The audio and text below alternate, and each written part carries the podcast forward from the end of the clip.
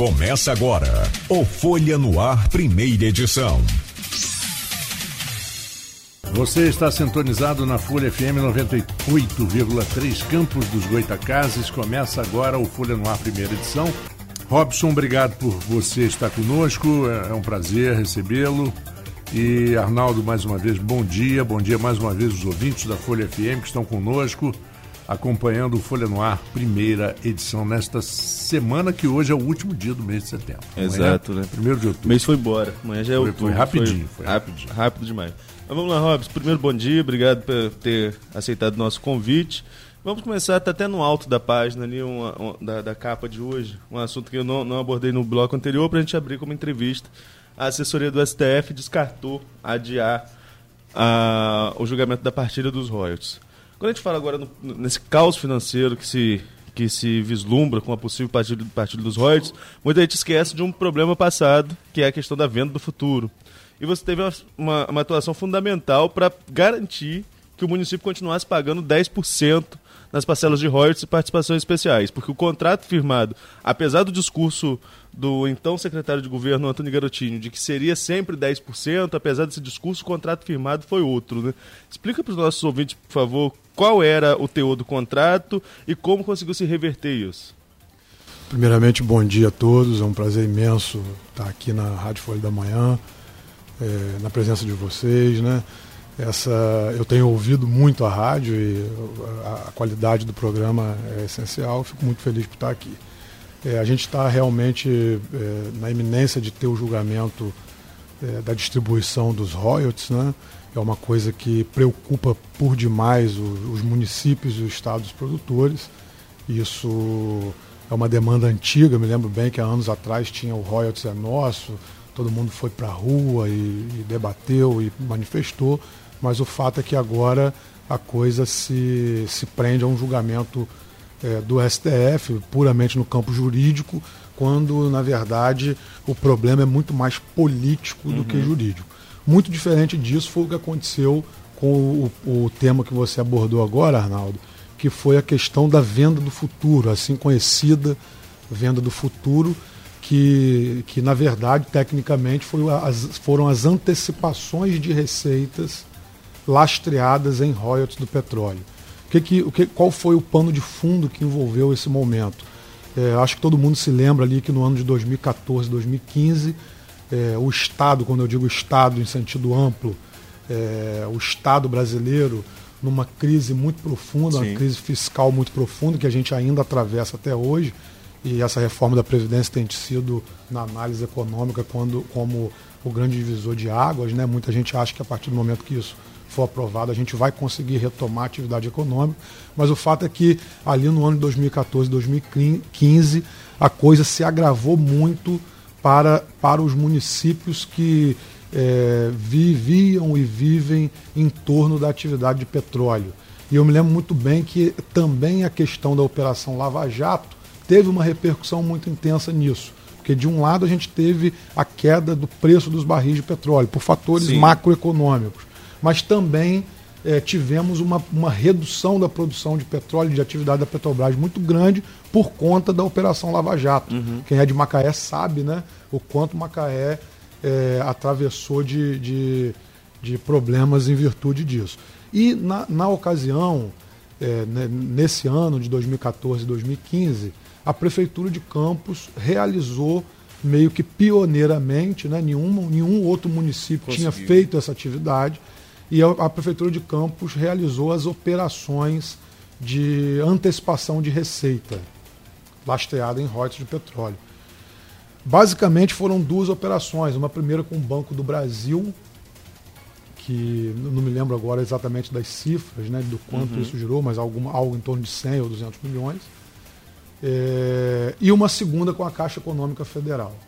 No ano de 2017, eu assumi a Procuradoria Legislativa de Campos. E é, é, o- a chefia do Poder Executivo tinha se modificado e a preocupação maior era justamente no quanto o município de Campos teria que pagar a Caixa Econômica em razão desses contratos firmados na administração anterior. A prefeitura buscou o judiciário porque o contrato previa pagamentos superiores a 10% do que a prefeitura, do que Campos teria direito a título de royalties e participação especial. E a prefeitura, por sua vez, queria fazer valer o que estava previsto lá na resolução 41 do Senado, que era pagar única e exclusivamente 10% daquilo que arrecada, arrecadasse a título de royalties e participação especial. Uma batalha jurídica foi instaurada, uma batalha muito grande, e o município é, se, se, é, se, é, é, se derrotou, né? o município não conseguiu fazer valer, num primeiro momento, essa disposição de 10%. Porque a Caixa Econômica, ela judicialmente alegou que ela não tinha feito uma, uma operação de crédito. Uhum. O que ela tinha feito eh, teria sido uma, uma antecipação, ela não teria feito uma, uma, uma operação de crédito, ela teria feito uma cessão de crédito.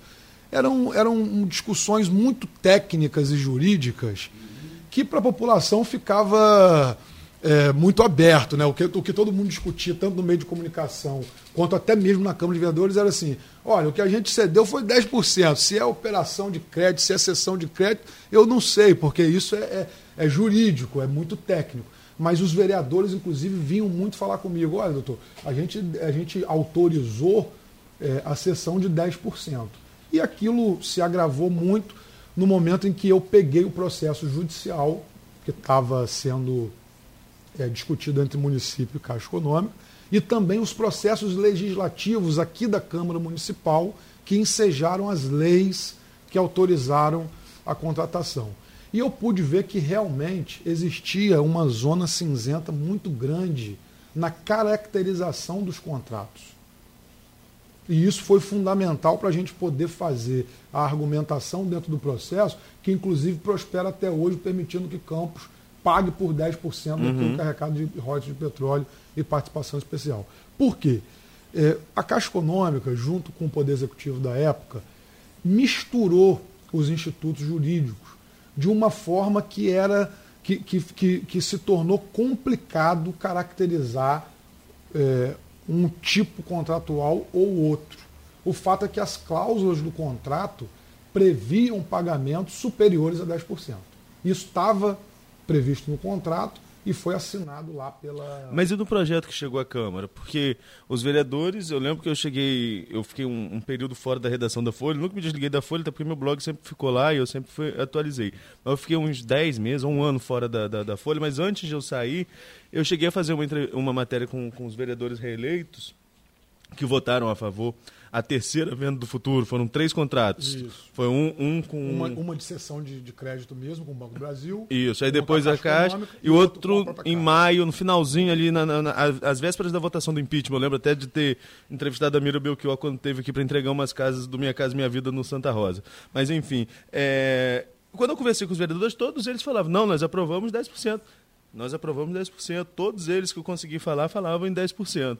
Inclusive o Neném, o vereador Neném foi entrevistado aqui na semana passada e falou que muitas vezes os projetos complexos como esse chegavam à Câmara às 5 da tarde, na hora que ia começar a sessão, eles liam só a justificativa e ali aprovavam porque era recomendação do grupo político, que eles faziam parte, que ele é, é, em particular fazia, fazia parte à época.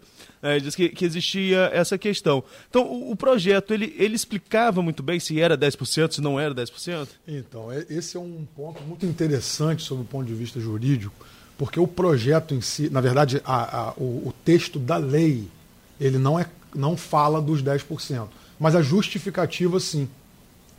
E isso, inclusive, foi é, é, é, argumentado dentro do processo judicial, porque a lei autorizativa, que é o caso de uma lei como essa, o parlamento municipal, na verdade, ele se, ele, ele se torna um, um autorizador do poder executivo. Sim. Não é uma lei comum como qualquer outra, aquela lei geral e abstrata que vai tratar de situações é, cotidianas. Não, a lei autorizativa é, uma, é, o que, é o que a gente estuda no campo jurídico como lei de efeito concreto. Ela tem um destino específico para a atuação. Qual é o destino? Autorizar aquela operação de crédito. É diferente de uma lei comum.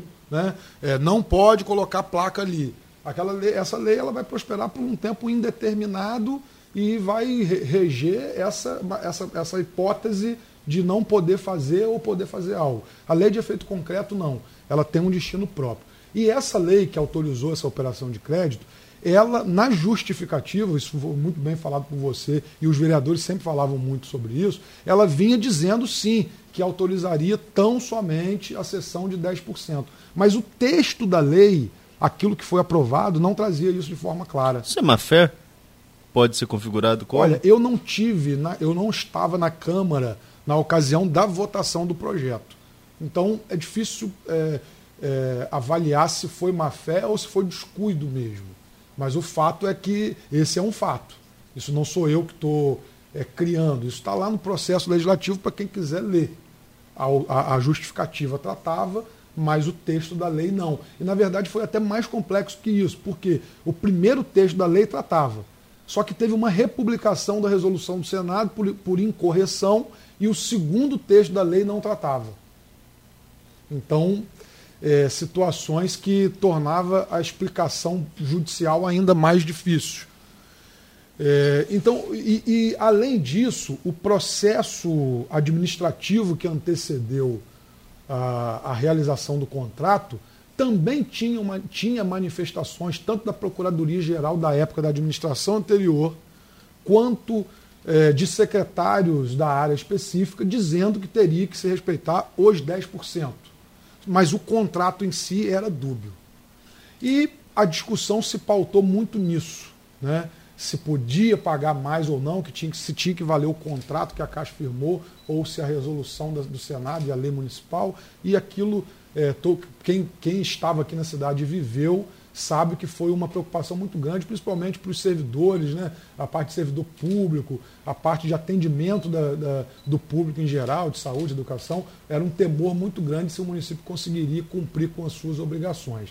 E uma, uma questão muito interessante que, que eu acabei pegando na análise desse processo era o seguinte: na caracterização que a Caixa deu sob o ponto de vista jurídico, é, o, o recurso que o município ganhou a título do, do, da cessão de crédito poderia ser utilizada tão somente para capitalização de título de previdência ou pagamento de dívida da União.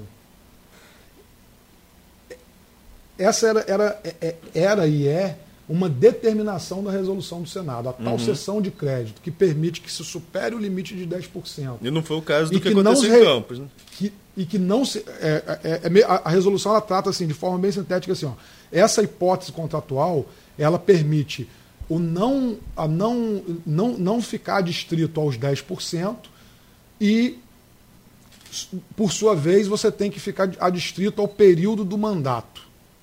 Ou seja, você poderia ceder, foi o que a, a Prefeitura fez, inclusive, com o Banco do Brasil, aqueles créditos que você tem é, somados até o final do seu mandato, justamente para não comprometer a administração futura. Para você não comprometer a administração futura, você tem que usar aquele recurso para pagamento de título de capitalização de previdência ou dívida com a União. Uhum. E a Caixa Econômica e o município, nesse ponto, deixaram um, um, o que a gente poderia chamar um fio solto. Né? Se a, a ideia é, fosse caracterizar um contrato de uma forma equivocada, isso não foi possível porque eles, no próprio contrato, no segundo contrato, utilizaram o recurso para pagamento do primeiro. Sim. E isso evidenciou muito, muito fortemente que não era uma sessão de crédito. Tanto é que o recurso foi utilizado para duas despesas diferentes daquelas que a resolução do Senado é, previa. Agora, uhum. quando, quando chegou a fatura, né, Robson, teve uma vez, inclusive, que ia levar quase que toda a participação especial do município. Né? Exatamente. Então, esse, todo esse cenário de caos que a gente começa a, a, a vislumbrar com a possibilidade com a possibilidade de, de royalties, né, de partilha dos royalties, já estaria gravado caso já passasse. Estaria, né? Já estaria. Porque a conta não fecha, na verdade. Porque aí é uma dúvida que eu levantei aqui, já que você atua no caso, você pode opinar também. Caso passe a partilha dos royalties, é, o município vai perder aí 35%, segundo o levantamento do jornal Globo, 35% da receita uh, dessa área. Como que vai pagar a Caixa? Porque não vai fechar. Os 10%, essa conta não vai fechar. Não é mais um risco de mais uma judicialização em cima desse recurso? É, na verdade, quando, quando o contrato caracterizado como é, operação de crédito, não, porque se ele é pautado em 10%, independente se vai, vai arrecadar 100 ou 10, vai valer 10%. O grande problema que se tem aí, e justamente nesse contrato talvez se tenha, é o, o tempo que se, que, que, que se levará para é, a Caixa Econômica receber de volta aquilo que ela antecipou. Porque se você tem uma média de arrecadação de, de 100 e de repente isso cai para 30, o tempo que você levaria para arrecadar aquilo que você emprestou, considerando 10%, vai ser muito maior. Uhum. E isso não está previsto no contrato, porque é o que a gente está tratando aqui. Infelizmente, foi um contrato que, que se caracterizou entre os atores que, se, que discutiram numa forma diferente da qual ele deveria se caracterizar. Então, prazo, condição de pagamento está tá, tá confuso. Ali as cláusulas são confusas, o judiciário teve que se hum. substituir e colocar a mão ali para dizer, olha, vai ter que pagar assim ou, eu tenho, eu tenho, uma dúvida, Robson, é, e aí há de se entender pelo meu vasto, meu vasto desconhecimento da matéria da, da, dessas transações políticas. Mas é, a gente não sabe, é aquela história, é legal, muitos falam isso, não é legal, mas é imoral. Certo. Né? É. O pessoal falar, receber é, ajuda de moradia quando você é proprietário de imóveis é, é legal, mas sei lá, é meio imoral, meio, meio estranho. Mas não é esquisito, não é muito estranho, isso não deveria ser melhor regulamentado que um governo de uma maneira geral, e eu não estou falando de um específico, nem do governo anterior, nem do governo atual, é, e também não estou fazendo juízo de valor, mas é, use, faça um empréstimo para ser pago em, digamos, 20 anos. E aquilo que você falou, o, o, o, o governo dele vai no máximo oito, porque se ele for reeleito, considerando, no, reeleição, considerando reeleição.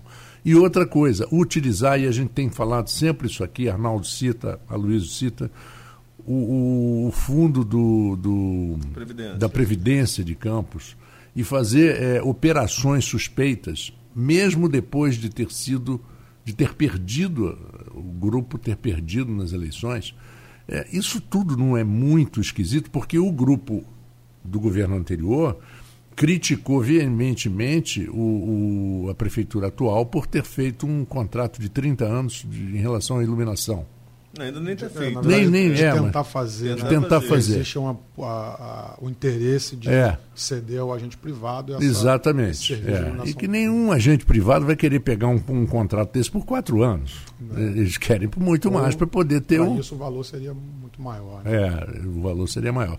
Então, é, as acusações, quer dizer aquela história, quando acontece comigo, não houve nada, mas quando acontece com você, eu vou, eu vou descascar em cima. Como é que você vê moralmente e juridicamente essas, essas paradas aí todas que a gente fala? É, é, são temas muito espinhosos, né? porque, ah. de um lado, a gente tem as necessidades públicas, tratando dos contratos de concessão uhum. há, há, anos por anos. Né? Uhum. É, as necessidades são eminentes e muita discussão se, se, se coloca em torno disso. É, então é necessário é, ceder, obviamente que a gente tem isso muito envolvido com é, saneamento básico, agora em Campos discutindo a parte de iluminação pública. Me lembro que esse, o governo atual é, enfrentou uma grande crise quando votou lá na Câmara a lei que reviu os valores da, da contribuição de iluminação pública. Né? Por outro lado, agora os postes têm, têm é, é, luz, e, e, na época não tinha, mas existe uma grande discussão em torno disso, é, tanto das pessoas que pagam pela, pela contribuição de iluminação pública, como, como pelos empresários que também pagam, porque não é um serviço divisível, então é difícil você mensurar e estimar uhum. o valor de uma, da, da, contribuição de iluminação pública para cada um, mas o fato é que é uma necessidade pública, a gente precisa da rua iluminada. É, então, é, ceder por 30 anos, fica aquela discussão, é, mas agora ele, esse governo vai imobilizar governos futuros que queiram eventualmente modificar a regra do jogo. E então, o que, que eu quero dizer com isso, pegando a sua pergunta? O grande problema que gira em torno da administração pública brasileira, seja na concessão de serviços por 20, 30 anos, ou seja mesmo na utilização de recursos por antecipação de, de receita, que é o que a gente discutiu aqui nos royalties, ou com operações em fundo de previdência. O grande problema que gira, gira em torno hoje da administração pública brasileira chama-se insegurança jurídica. E a insegurança jurídica, ela atua diretamente no valor que a administração pública paga ou recebe. Porque uma pessoa hoje, para prestar um serviço para a administração pública, e aí eu falo administração pública sob um modo geral, não é só para a Prefeitura de Campos, para o Estado do Rio de Janeiro ou para a União, para todos. Uma, e isso é muito difícil das pessoas em casa entenderem. Mas um empresário hoje sério, que trabalha sério e que deseja prestar um serviço para a administração pública, se ele não tiver um valor um pouco acima do valor de mercado, ele não tem interesse de ir lá. Porque o risco dele não receber é, é imenso. Grande. É muito grande. É, é, muito grande o risco dele prestar o serviço, entregar o material, trabalhar e não receber. Eu não estou excluindo aqui as falcatruas que existem, a gente sabe que existe. De né? overprice, essa é, coisa. De, exatamente. É, não é isso que eu estou dizendo. Eu estou dizendo para aqueles que, que trabalham sério. Existe um risco muito grande de não receber, principalmente em municípios. E isso gira em torno justamente dessa informalidade que os administradores acabam é, tratando com a administração pública, porque quando não paga um, torna inseguro para o outro. Quando utiliza o recurso de um fundo de previdência para fazer uma operação questionável, você é, prejudica as operações sérias. E você cria um ambiente de insegurança jurídica terrível, porque os agentes é, é, comprometidos vão ficar muito desconfiados de participar de um processo é. onde o que está escrito não vai. E vai chegar um ponto que isso vai acontecer. É, na minha vai. opinião, já acontece. Já acontece. Muita gente não quer participar não quer. De, de, de concorrências, porque realmente. E outra coisa. É, não é só nisso. Esse, esse problema que você fala da instabilidade jurídica é um problema de, de mudança de regras na calada da noite. É porque você você vou citar um exemplo. No, no início dos anos 90, um grupo do Rio de Janeiro é, trouxe para o Brasil um, aquele famoso carro elétrico. Carrinho elétrico. Muitos dizem carrinho de golfe, mas não é carrinho de golfe. Sim. Ele é usado em campo de golfe, mas ele é usado é um em carro. tudo. É um Sim. carrinho elétrico que é recarregado durante a madrugada e ele atua o dia inteiro ali é, em hospitais, em, em, em concessionárias, em empresas, grandes empresas. Pois bem, ele investiu a montagem do, do carrinho em Manaus, aquela coisa toda para nacionalizar, teve investimento. De repente, quando ele já estava trabalhando há dois anos, uma lei apareceu lá no Congresso, que aumentando o imposto violentamente, o que inviabilizava completamente o trabalho dele e beneficiava uma fabriqueta de, do interior de não sei de onde, de aí depois dizer o amigo do, do deputado e tal que estava querendo montar e que não montou nunca, quer dizer, nós perdemos a oportunidade de ter. Então a regra muda no meio do jogo. Não pode. Não pode mudar Isso no meio é do jogo, né? Então a gente vai, vai tá, tá lá, um fla-flu. Primeiro tempo, chega o juiz no segundo tempo, fala, olha, mudou a regra, hein? Mudou a regra. É, quem fizer gol agora conta como gol contra. É. Tá bom assim? Não, não tá. Entendeu? Não tá. Para o Fluminense vai ficar ótimo mas, no Fla-Flu, mas não está certo. Mas não pode. É, infelizmente, esse é um grande problema que a gente enfrenta hoje. E eu, o empresário estrangeiro se, se apavora. É lógico. Você imagina um empresário que investe, né? o exemplo do carro é, é, é claro e evidente. Investe considerando uma regra e no meio do, do da, da, atividade o negócio muda e muitas vezes envolvido com tributação, é. porque o tributo é um fator preponderante. E mais fácil de mudar. Exatamente. No Congresso. É mais fácil de mudar do que, do que, do que jogar uma lei. E vamos voltar aqui ao nosso assunto é, das, das, inseguranças é, no Brasil. Inseguranças de lei, jurídicas, de todos os sentidos. Eu queria voltar também, porque a gente falou muito sobre royalties, mas não ouviu a opinião de Robson com relação ao julgamento. Nós temos 11 ah, é? É, o Barroso vai se dar, já se declara como impedido nesse julgamento, até porque assinou a ação direta de inconstitucionalidade à época como procurador do Rio, é, não vai poder, não vai poder julgá-la. Dos 10 ministros que restam, qual a sua opinião com relação a placar? Você acha que tem argumento jurídico para que a partilha não passe?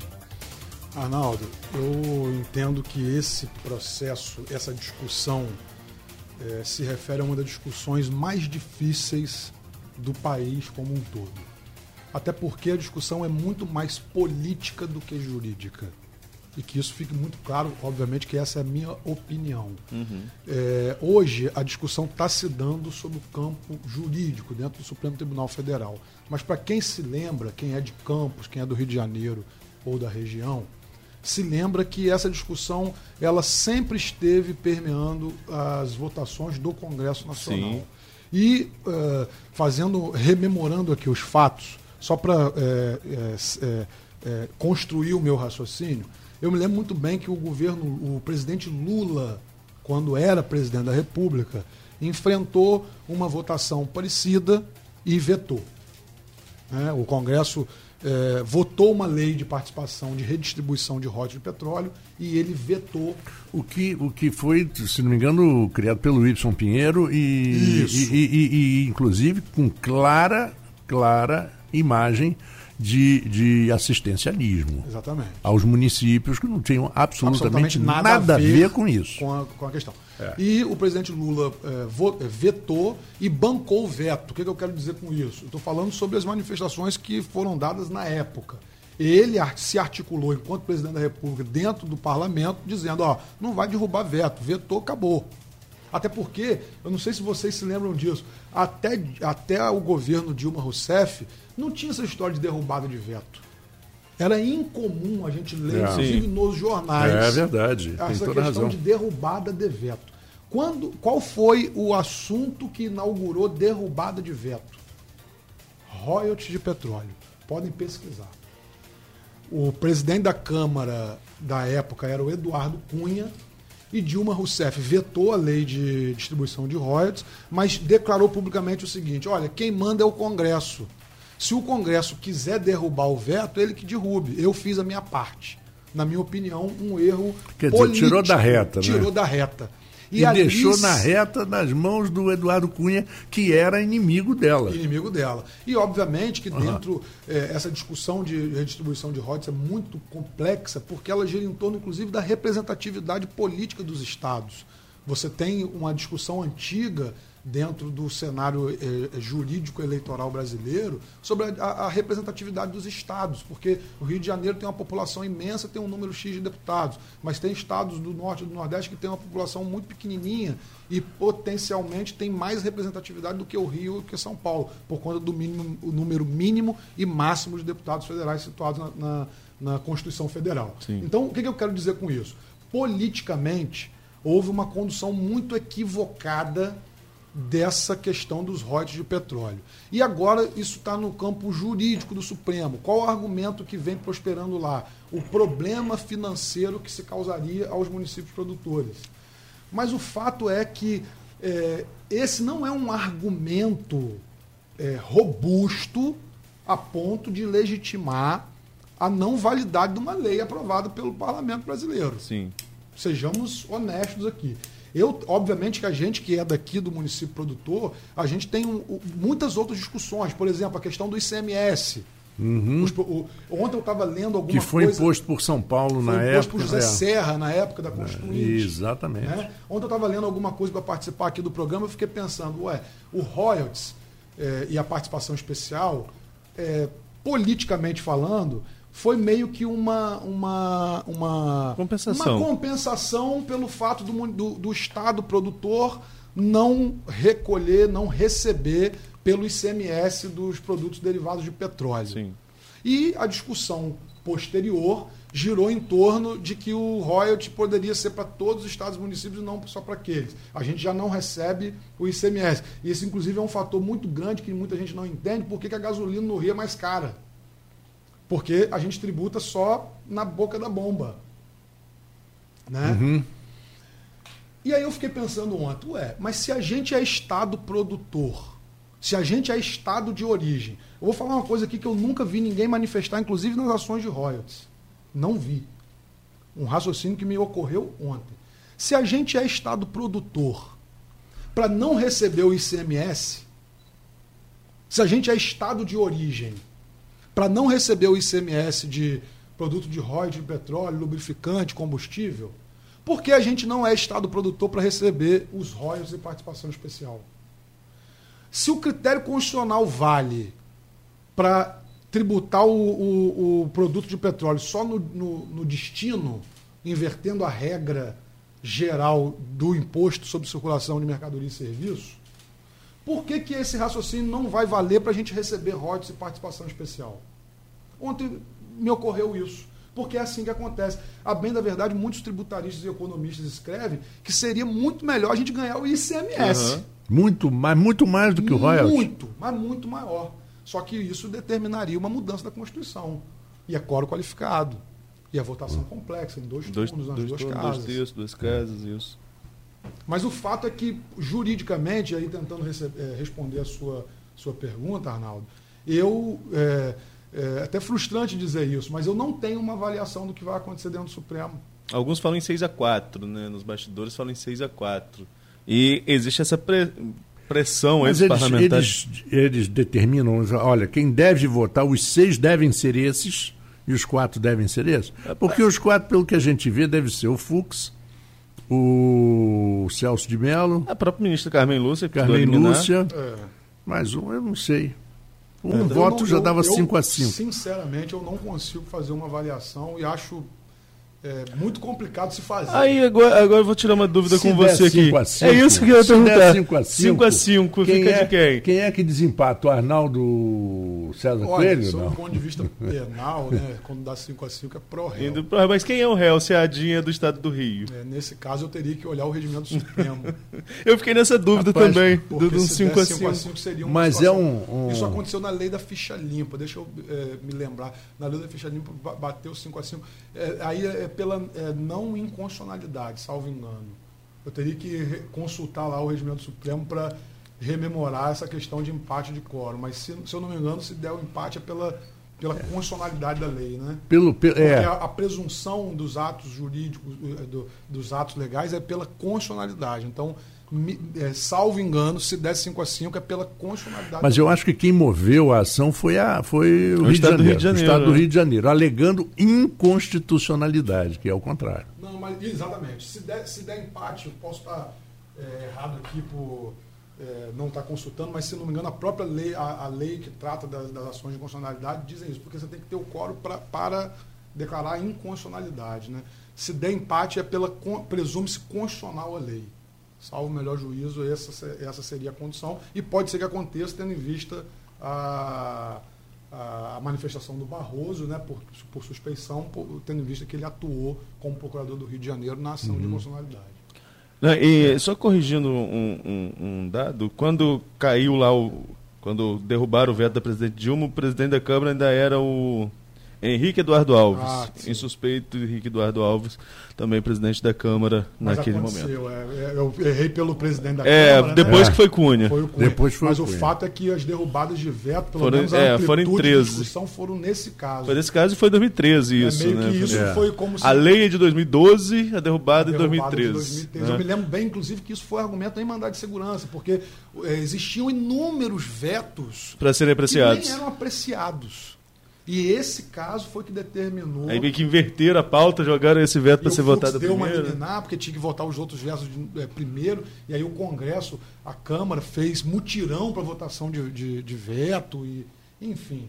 É, me lembro muito bem que foi isso, porque é, efetivamente é um assunto que você é, não consegue, inclusive, é, ter coerência em bancada partidária. O interesse é regional. Você quer ver uma coisa? O estado do Rio de Janeiro, Arnaldo, você que tem esses números na cabeça, você falou de 30% a 33%, um terço perde. Você sabe, em termos de valor, aproximadamente quanto é isso? Um milhão, um bilhão? Para campos? Não, para o Estado. Ah, o Estado. O Estado, eu li há pouco tempo uma estimativa de 7 bi. 7 bi. De campos, um bi. Campos, não hoje não chega, não chega a um bi. Hoje não chega a um bi. É. É alguns milhões. milhões. É. é, 700 milhões. Vamos supor que sejam 700 milhões e, e, e que vão é, arrebentar com as finanças do município. Agora, os municípios que vão passar a receber, eles não vão passar a receber 700 milhões. Vão passar a receber 10 milhões, valores 12 pequenos, milhões. né? Quase que irrisórios. Né? Os valores irrisórios, que não são resolve. pequenos. Serão não pequenos. É. é, não resolve O nada. cálculo vai, vai ser pelo, pelo fundo de participação dos municípios, ou seja. é, mas aí a gente vai cair. Vai cair tem, muito, tem muito argumento pela frente ainda, porque. Como é que está São Paulo é, atuando? Porque São Paulo também será prejudicado bastante. O São Paulo tem uma vantagem de ter os outros planos, né? Plano B, plano C, plano D. O São Paulo tem faturamento de tudo. Muita indústria, muito, né? É, muita agricultura. Agora, como que, que A São Paulo não está, a bancada paulista não está se Pelo que eu manifestando? vejo, não se envolvem tanto na discussão como Rio de Janeiro, Espírito Santo, Bahia, que são estados mais dependentes exclusivamente Uhum. É uma disso. pena, porque São Paulo também é prejudicado e, e seria uma grande força, é, né? é uma bancada, né? É uma Mas o bancada. modelo de distribuição do pré-sal é diferente do pós-sal, né? Ah. Por isso que eles não têm tanto interesse. O que a gente discute aqui é o modelo de distribuição do pós-sal. O do pré-sal, que é o que eles. é, Já está estão- definido, Já né? está definido, é. E todo mundo E- concordou. Que é acabou. onde eles são grandes produtores. Inclusive, agora a gente vai ter um leilão muito grande aqui, né? Não sei se vocês acompanharam Sim, essa, sim. essa emenda da sessão onerosa. Que beneficia o Rio, pelo menos, exatamente. conseguiu um, um, um, um artigo ali para beneficiar o Rio. Exatamente. E a justificativa é isso que eu, não, eu não, não consigo entender, porque uma das justificativas, inclusive, era que estados e municípios não produtores, com o cálculo de fundo de participação dos municípios, receberiam mais do que o estado do Rio de Janeiro. Mas quando você for partilhar os royalties, isso vai cair novamente, vai acontecer novamente, né? Então a gente não sabe como que isso vai ficar. Agora, o, o Robson, nós temos um presidente do Legislativo, que é do estado do Rio de Janeiro, um presidente da República, que, embora não seja do Rio, tem sua base toda no Rio de Janeiro, a atuação desses personagens, dessas figuras importantes, não teria, que, não teria que ser mais ativo? O presidente também não poderia já botar o time em campo aí tentar articular alguma coisa, na sua opinião? Eu entendo que sim. É, é, repito, inclusive, o que é, eu disse aqui no início, né? na minha opinião, essa é uma discussão muito mais política e deveria ser muito mais conduzida pelo presidente da República, pelo presidente da Câmara, do que pelo STF. Porque o fato é que é uma lei votada dentro do parlamento e que deveria ser articulada no, sobre o campo político.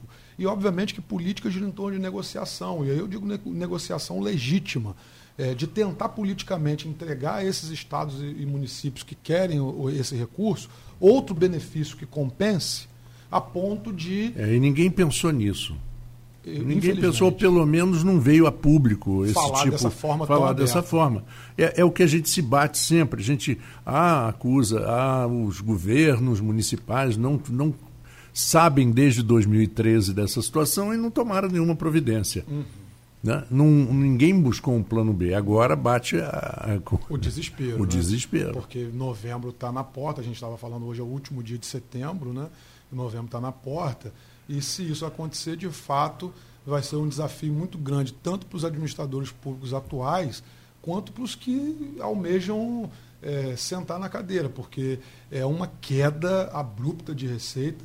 Campos, eh, eu tive uma experiência aqui muito grande com o Legislativo Municipal. É uma cidade muito complexa de se administrar, porque é muito grande territorialmente falando. Isso eh, demanda a necessidade de muitos recursos, né? E a gente tem eh, muitas reclamações eh, da população, muitas e inúmeras reclamações da população diuturnamente eh, com a arrecadação atual.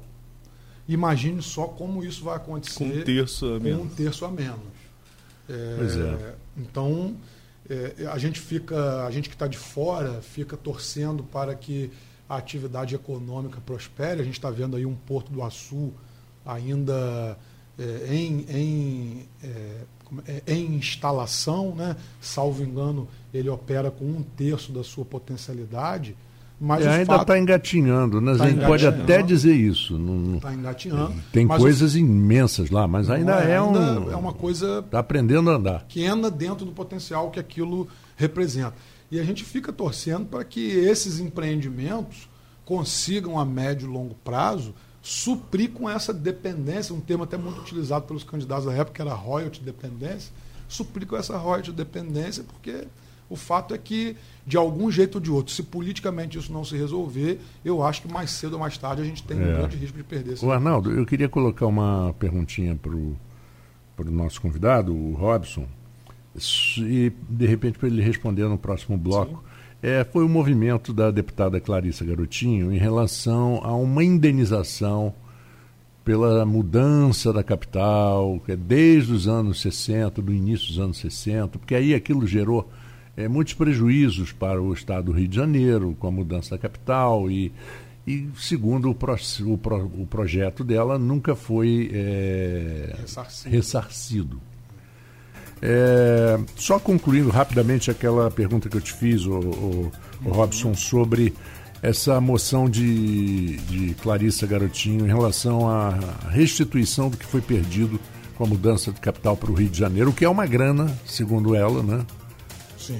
Uma grana muito bem expressiva. Bem expressiva. É, a previsão 70 bi em 10 anos, né? É. Ou 7 bi, 7 por bi por ano. Olha, eu acho que é um projeto que merece muito aplauso. Eu não conheço o projeto em si, não li a, a, a peça, né? O, o, como isso é, é, será previsto, se é uma mudança de constitucional, se é uma emenda constitucional, se é uma, uma lei. Mas o fato é que existe precedente ao, em torno do mundo. É bom na Alemanha, quando foi a capital alemã foi transferida para Berlim, ganhou uma indenização expressiva é, por conta dessa modificação de, de território. Uhum. É, tem, tem algum outro algum outro precedente que eu não me lembro agora qual cidade foi, mas tem dois ou três casos ao redor do mundo. E, e isso é um fato já retratado e tratado por economistas, historiadores brasileiros há muitos anos. Porque é fato que o Rio de Janeiro perdeu muito com essa é, é, modificação da capital para Brasília. E a gente tem um efeito é, é social e demográfico muito grande. Porque a gente imagine só quantas pessoas vieram é, de, de outros estados, quando o Rio de Janeiro, capital federal, para lá desenvolver trabalho, procurar emprego, etc. e tal, e que depois que o estado, o, o, o, a cidade deixou de ser capital federal, permaneceu lá. A gente tem a favelização do Rio, talvez como um fator intimamente ligado a isso. É, e muito, próprias atividades muito, econômicas. Muito, muito que você está falando, muito após os anos 60. Eu, de uma certa forma, vivi essa época. Não é verdade? vi. Não existia não havia, ali um não havia tantas, não, não havia nem 10% de favela que existe hoje. Exatamente. Ou comunidade, né? Porque a gente não pode ter. E o Rio perdeu é, não só essa, esse posto de capital federal, como também perdeu é, muitas outras é, é, é, posições de proeminência, com o mercado financeiro, Bolsa de Valores, que era no Rio, era Rio, São Paulo e fechou, é. e por aí vai. E o, o, fato é que na década de 90, isso eu aprendi muito mais em sala de aula, principalmente eu fiz um mestrado em Direito Econômico, é, na Cândido Mendes no Rio, e muitos professores tratavam disso porque eu, de fato, não vivi isso uhum. é, é, ativamente. Eu tenho men menos idade do que isso. Mas todos os meus professores falavam: olha, a década de 90 foi o esvaziamento do Rio de Janeiro. Tudo saiu daqui, até o, se eu não me engano, o Museu Nacional, a sede era Rio, foi para para São Paulo, depois voltou, teve uma história das obras de arte que saíram uhum. de lá. Então, é fato que nós é, é, é, sofremos. Eu tive agora na Alerj e verifiquei isso muito. Eu tive, o que eu digo, eu tive como profissional, atuei lá na Comissão de Constituição e Justiça como assessor jurídico e verifiquei isso muito é, proximamente a gente teve um, um déficit, uma, um prejuízo muito grande. Então, eu acho que esse pro, projeto da deputada é, Clarice vem uma excelente hora. É, isso sem contar a cidade, a cidade do Rio de Janeiro, que era o estado da Guanabara, e que, e que com a fusão também perdeu violentamente, de uma noite para o dia. Né? É, da noite para o dia. Exatamente. Então, eu acho que é um projeto louvável, merece muito aplauso. Tomara que exista articulação política e ambiente para se votar e se aprovar esse projeto, mas eu entendo que o Rio merece muito uma compensação por tudo aquilo que perdeu e por tudo aquilo que representa para o país. Eu queria muito que as, as pessoas do outro estado, é óbvio que existe uma disputa em torno é, de recurso, de dinheiro público, mas eu acho que o Rio de Janeiro é um símbolo brasileiro Certamente. em torno é. do mundo. As coisas se reverberam no Rio de Janeiro, é um berço cultural. Não estou tirando a importância de qualquer outro estado. Todos os estados brasileiros compõem a federação. Mas o cartão postal do Brasil é o Rio de Janeiro. E eu gostaria muito não que. Queiram. Não é verdade? É. Eu gostaria muito que as pessoas tivessem, principalmente os atores políticos, mas não somente esses, tivessem essa noção. Porque se o Rio definhar como está acontecendo, o prejuízo não será só para a gente que vive aqui, mas vai ser um prejuízo para o país como um todo. Porque, no fundo, todo mundo que mora em algum lugar do Brasil tem vontade de ir lá. Tem vontade de passear um pouquinho por lá, Você conhecer. um exemplo um, típico disso, o, o futebol. O futebol carioca, apesar de hoje estar numa fase bem inferior ao futebol de outros estados, ainda é o futebol de referência nacional. Olha porque só. você tem torcedores do Flamengo, do Vasco, do Fluminense, do Botafogo no Brasil inteiro. No Brasil todo. Tá certo? E do Corinthians, por exemplo, que teoricamente dentro, das, dentro do estado de São Paulo teria mais torcida do que a torcida do Flamengo no Rio de Janeiro. Uhum. Pode até ser uma afirmação verdadeira, mas não tem torcida em Manaus, não é. tem torcida em Belo Horizonte, não como, tem torcida é. no interior de Minas. Como os times Como tem o Flamengo, Flamengo como tem o Vasco, como tem o é. Botafogo. Não tem, é, não dá para comparar. Não dá para comparar. Entendeu? A referência era o futebol carioca, sempre foi. Então eu acho Depois que é muito bem-vindo, é, seria muito bom o Rio de Janeiro receber uma compensação por essas perdas, seria é, muito importante. Arnaldo. Vamos lá, vamos falar um pouquinho, vamos voltar um pouquinho aqui para Campos agora. Como eu falei no bloco anterior, Robson, você foi procurador da Câmara num dos momentos mais turbulentos da, da, do Legislativo Municipal. É, salvo algum, alguma coisa que eu não me recordo aqui agora, nunca houve uma troca tão intensa de vereadores como ocorreu nessa, nessa legislatura. E eu conversei muito, conversava muito com você à época, tive lá, inclusive, né, a gente conversou, você me mostrou algum, algumas peças, enfim, alguns processos. A gente conversou bastante sobre cada caso, cada caso, e você sempre esperava é, é, parecer posicionamento do TRE, posicionamento do juízo local, para depois da posse. Inclusive, no, no, primeiro dia ficou aquela instabilidade se ia tomar posse ou não. Hoje já acalmou mais, quem está lá está, os recursos estão se esgotando nas esferas superiores. Mas como que foi esse, é, é, esse período de tantas mudanças na Câmara no ponto de vista jurídico é, em relação à sua atuação lá? 20 mil reais de salário. Certo. Mais aquelas verbas que, se forem distribuídas honestamente, ele vai pagar seus assessores, cada um vai ter seu salário, não vai ter, a, a não vai ter o Queiroz. É né? Para fazer as, part... as, as, as, rachadinhas. as, rachadinhas. e tal, que aliás acontece no Brasil inteiro há muitos anos, há mais de 60 anos, 70 anos, sempre existiu e sempre vai existir. Né? Às vezes a imprensa Foca demoniza no, um e esquece os outros. Né? É aquela história, ah, mamãe, o seu é ladrão, ah, mas o seu também é. Ah. Então tá bom, então os dois deviam ir para cadeia. É, né? Ninguém tem ladrão de estimação. Ninguém tem ladrão de né? estimação. Bom, Aí o cara vai ser candidato e gasta, digamos, é, 2 milhões de reais numa campanha para deputado. Perfeito. Você dividir 2 milhões de reais por 20 por 48, que são os anos, os meses que ele vai, vai estar no poder, não fecha a conta. Teoricamente. Você está gastando 2 milhões para para ganhar 20. Pagar 20. Ah, não, mas aí tem o altruísmo. Não, isso aí é, é bobeira, ninguém, ninguém engole. Né? Então, é, como é que você vê essa história e comparando, por exemplo, com o sistema americano? O sistema americano, ele pune, mas pune mesmo.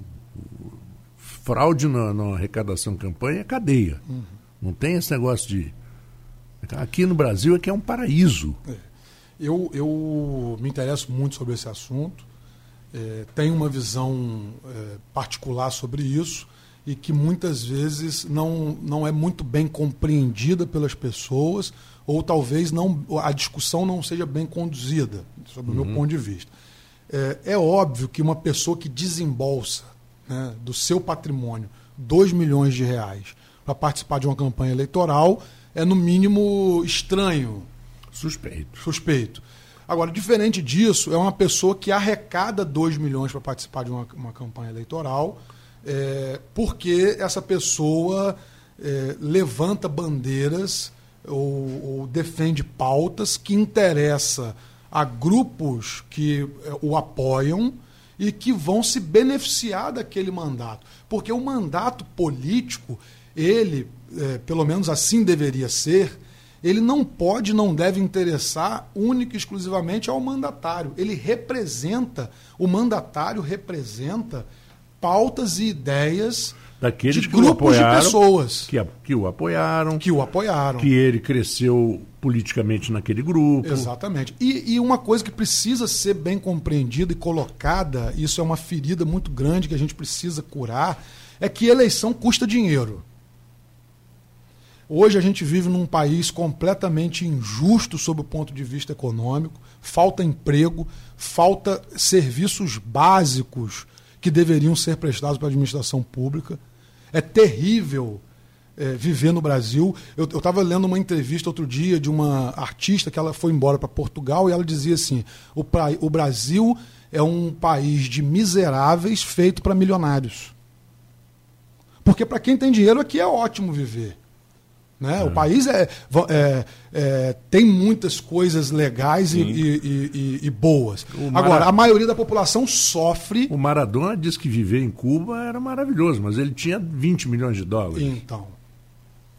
A maioria da população sofre e quando liga o jornal e vê que vai, eh, serão gastos 1 bilhão e 700 milhões, como foi na eleição de 2018, com o fundo eleitoral, aquilo agride. Né? Porque a pessoa pensa, pô, eu não consigo ir no médico, eu não consigo marcar uma ficha para no oftalmologista. E o cara vai gastar um milhão numa campanha. Então, essa injustiça existe, é uma injustiça social, orçamentária. Mas o fato é que a política é, é- é essencial para o funcionamento do Estado e ela custa dinheiro. Esse uso de dinheiro público se pautou e é reflexo de uma decisão também coletiva, foi dada dentro do Supremo Tribunal Federal e dentro do Congresso Nacional, da proibição das pessoas jurídicas eh, financiarem o sistema eleitoral. O que, que eu estou querendo dizer com isso e tratar com isso? É fato que para se eleger precisa captar recurso, Arnaldo Sim. né? E ninguém vai se. Se eu quiser ser candidato a alguma coisa, eu preciso ter, primeiramente, é, simpatia de grupo de pessoas que pensam como eu. Eu preciso reverberar ideias que é, tragam simpatizantes. E eu preciso fazer com que essas pessoas me ajudem financeiramente, para botar o carro de som na rua, para eu poder é, fazer o, o, Panfleto. o panfletinho, para eu poder pagar a gasolina para ir no programa de rádio, para ir na, no- na, na reunião não sei aonde. pra- Custa caro. Né? Eu não estou dizendo sobre compra de votos, isso aí é repugnante, isso aí acaba com o sistema político é, é, Você brasileiro. está falando puramente da logística. Da logística, isso É. custa. Claro. E o que, que Porque o pobre do dono da gráfica, que tem uma gráfica, ele não vai poder fazer de graça. Não vai poder fazer de graça. Muito então, menos o, o posto de gasolina. Exatamente, ele vai ter que botar gasolina lá e cobrar por isso. Então o que, que, o que, que que a gente pagar, precisa amadurecer? A gente precisa entender que isso custa dinheiro e qual o modelo que a gente quer para o financiamento eleitoral. O poder econômico é o grande vilão do sistema político brasileiro. As leis eleitorais elas giram em torno de tentar, pelo menos, eh, inibir a influência do poder econômico, poder econômico nas eleições. E as pessoas, eh, alguém- algum ouvinte pode falar assim: nossa, o Robson está ficando louco. Mas eu, eu entendo que não. Eu acho que o Brasil está dando passos, engatinhando ainda, mas a gente começa a, a andar na direção dessa emancipação da influência do poder econômico. As o, o- o resultado das eleições de Campos da última eleição municipal, a própria eleição do Bolsonaro, teve influência de poder econômico ou não? Deve ter tido. Mas o que eu digo é que o repúdio àqueles que gastaram mais e que tinham mais possibilidade de estrutura de campanha demonstra que o eleitor, pelo menos, está procurando tentar saber e entender desse negócio chamado eleição. E o eleitor, ele está querendo eh, se emancipar a ponto de escolher sozinho ali o seu candidato. Porque antes era uma coisa quase que eh, vinculada. Aquele, que- a reeleição, por exemplo, agora a gente viu quantos não conseguiram se reeleger. Sim. A reeleição antigamente era uma coisa quase que Garantido. fatal, garantida. Porque É. eu, eu entendo que é, estamos dando alguns passos em direção a essa emancipação dessa influência robusta do poder econômico do poder político das administrações públicas nas eleições. É, inclusive, é, vimos é, recentemente na rede social uma imagem de uma comunidade, se não me engano foi na Bahia, naqueles alagados da Bahia, de um político visitando e entrando assim perto da casa de uma senhora e ela dizendo para ele olha, o senhor se manda daqui, uhum. porque o senhor só vem aqui de quatro em quatro anos. Olha só. Dessa vez o senhor não vai conseguir mais não, porque o senhor nunca fez o que o senhor prometeu. O senhor é um safado, sem vergonha, e botou o cara para fora. E os assessores tentaram, mas não, não tinha jeito, é. tinha que baixar a bola, né? Claro, menos, sim, menos, sim. Sai, sai fora. Sai fora. Porque estava sendo filmado, então foi que apareceu nas, nas redes sociais. É um, uma coisa é, que. E, e, tinha que ser, por exemplo, para presidente, na minha opinião, tinha que ser que nem nos Estados Unidos. Você foi reeleito? Foi. Oito anos, oito anos. Não pode mais. Mas não, não, é, não há proibição. Não há proibição, mas. É, é, é uma questão cultural, de é, entendimento. Os próprios presidentes que entendem que não precisam votar, não, né? Aqui no Brasil que E nunca houve. E nunca houve. Mas o Brasil é um país que você. Um presidente, um presidente da República sofre impeachment é, aquele escândalo todo que foi o, o, o, caso de Collor, e depois volta como senador da República. Pois então, é. é que o pior, a Dilma quase voltou. É porque a não insegurança jurídica que a gente conversou. Não, mas o né? pior é que o Collor voltou oito anos depois. A Dilma nem isso. É. A Dilma... É... Dois anos depois, né? É, não, ela, não, ela não teve os direitos não caçados. Teve, é. Não teve. Isso é um absurdo. Isso é um absurdo. Também, isso foi uma... uma Bom, não importa se a. Vamos se, lá e vemos se o processo era legítimo ou é, não. legítimo ou não. já que aconteceu, né? É, já que aconteceu, ele tem que o ser processo foi todo, O processo foi todo. Todo questionado. Todo questionado. Todo... É. Completamente. Robson, você você está trabalhando com, com o Rodrigo na LERJ ou na comissão? Como que está a sua vida hoje? Não, não, atualmente ou não está mais. Não né? estou mais. É. Eu tive lá durante aproximadamente quatro meses, fiz parte da, da montagem da equipe, né? É, foi muito interessante, fui por isso, inclusive, o desafio de, de trabalhar ali na CCJ da Alerj. É, desempenhamos um trabalho muito bacana, mas no mês de junho eu me desliguei por conta de um projeto pessoal. Eu fui é, aprovado num concurso público e tive que sair para tomar posse nesse concurso. Sim. E, obviamente, que é, é, não, é, não foi por nenhuma circunstância pessoal. Já trabalhei com inúmeros mandatários aqui da região, seja como advogado ou mesmo na, numa assessoria é, é, política ou parlamentar. Mas eu tive que sair por conta desse projeto pessoal e atualmente não estou mais lá. Mas foi uma grande experiência, foi muito interessante. E como que você avalia o, o, o, posicionamento dos deputados aqui da região? Você que ficou ali circulando, como Sim. que você vê esses deputados aqui da região? Temos João Peixoto, o Bruno Dauaire, o próprio Rodrigo o Gilviana, e o né? Gilviana, né? São os é. quatro aqui de Campos. É, são os quatro. Se a gente esticar um pouquinho, tem Jair Bittencourt. Jair Bittencourt, tem ah, o Chico Machado de Macaé. O, e o Vel, é Velbert ou Elbert? É, o Elbert. O né? Elbert. Que acabam trazendo pautas para a região, né? Como é. todo. Olha, eu acho que os deputados eles é, têm uma, uma característica muito interessante e, e, e que merece nosso respeito e admiração é, em relação ao, à bancada aqui da, da região norte fluminense, que é conseguir se, se relacionarem dentro da casa em prol dos interesses da região. Cada um deles tem uma bandeira partidária, cada um deles tem um interesse político eleitoral, e é assim que deve ser. O político vive de voto, né? Uhum. ele precisa se eleger, se reeleger. Mas quando os temas giram em torno é, do interesse da região norte fluminense, todos eles se articulam, é, conversam, convergem no sentido de é, apoiarem essas determinadas pautas. Isso foi uma, uma característica que ficou muito evidenciada para mim quando circulei ali pela Assembleia. E, e eu acho que essa característica vem é, para favorecer a, o município de Campos e o estado do Rio de Janeiro. Você colocou como, como um dos primeiros temas aqui do programa a, a parceria entre o Rafael e, e o Rodrigo. Rodrigo que partidariamente é, levantam bandeiras distintas e às vezes até se, se criticam publicamente, uhum. porque é do, é do processo. Faz parte do jogo. Faz parte do processo, mas estão caminhando agora é, juntos em prol de uma questão que favorece uma parcela significativa do município de Campos, que é a distribuição de alimentos lá no restaurante popular. Então, eu inclusive entendo que essa característica que eu destaco aqui desses atores é o que precisa prevalecer é, como um todo.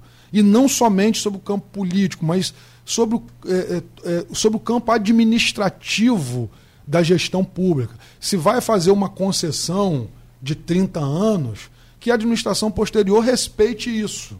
E não venha tentar modificar a regra do jogo.